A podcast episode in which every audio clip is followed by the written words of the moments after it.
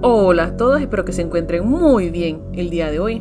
Hoy vamos a ver al SCP-078 Guilt, culpa, clasificación Euclid, descripción. SCP-078 es un cartel rosado de aproximadamente un metro y medio de largo que muestra la frase Too late to die young, muy tarde para morir joven. Fue inicialmente recuperado en la ciudad de Not authorized. Después de que los datos estándares sobre protocolos de minería de la Fundación grabaron una proporción anormal a consecuencias de hambruna u otras formas de autonegligencia. Mientras está desenchufado, SCP-078 no tiene propiedades anormales y puede ser observado sin ningún efecto.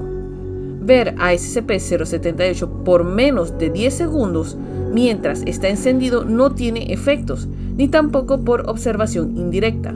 Sujetos que no puedan entender a SCP-078 debido a su falta de habilidad para comprender la escritura en inglés, tampoco son afectados. Sin embargo, cualquier sujeto que vea a SCP-078 por más de 10 segundos podrá, cuando vea cualquier escrito redactado a mano, ocasionalmente percibir frases extras. Estas frases no están escritas con la caligrafía del sujeto o con la del texto original en cuestión, sino que consisten en un estilo aleatorio que difiere de nota a nota, y siempre son frases que calman la culpa del sujeto en algún asunto o decisión de la que se sienten culpables. Por ejemplo, un personal clase D que ha estado convicto por el asesinato de su esposa en una acalorada discusión, lee la frase, ella lo merecía por no hacer lo que dijiste, en su diario manuscrito, mientras que el doctor Not authorized. Quien dejó su familia para trabajar en la fundación y accidentalmente fue expuesto, encontró la frase, tu trabajo salvará la humanidad, en sus notas sobre SCP. Not authorized. Al principio, los efectos son benéficos, con el sujeto reportando gran paz mental después de la exposición hacia SCP-078. Sin embargo, la frase cambia de enfatizar las consecuencias positivas a desenfatizar las consecuencias negativas en un lapso de tiempo de una semana. El doctor, Not authorized. dos días después, encontró la frase, ellos nunca tramaron de todos modos, en su diario personal. Más aún, el escrito comenzaba dando justificación por actos del sujeto de los cuales nunca se sintió culpable o de los que ya había racionalizado.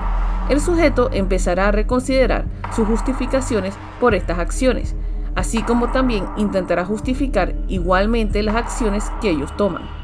La necesidad de racionalizar se incrementa a medida que pasa el tiempo y ellos empezarán a vocalizar sus procesos mentales.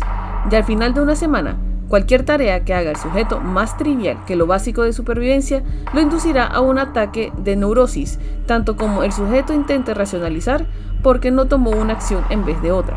Al final de las dos semanas, el sujeto será incapaz de consumir comida.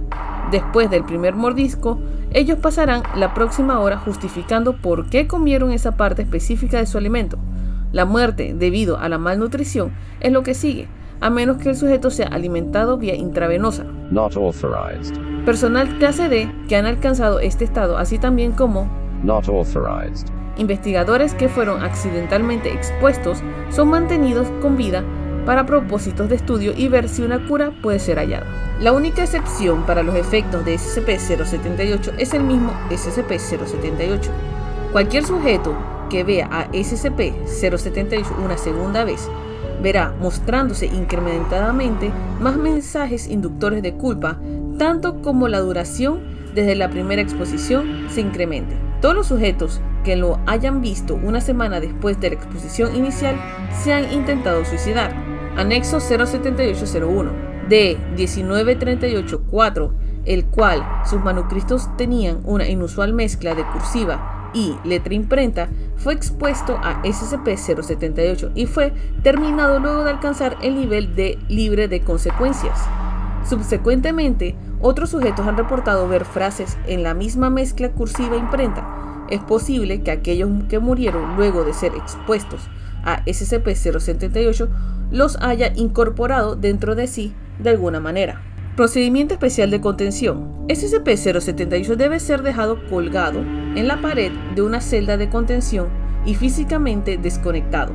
El único toma corriente en la habitación debe ser controlado por un switch, el cual debe estar en posición de apagado todo el tiempo, a menos que SCP-078 esté bajo pruebas.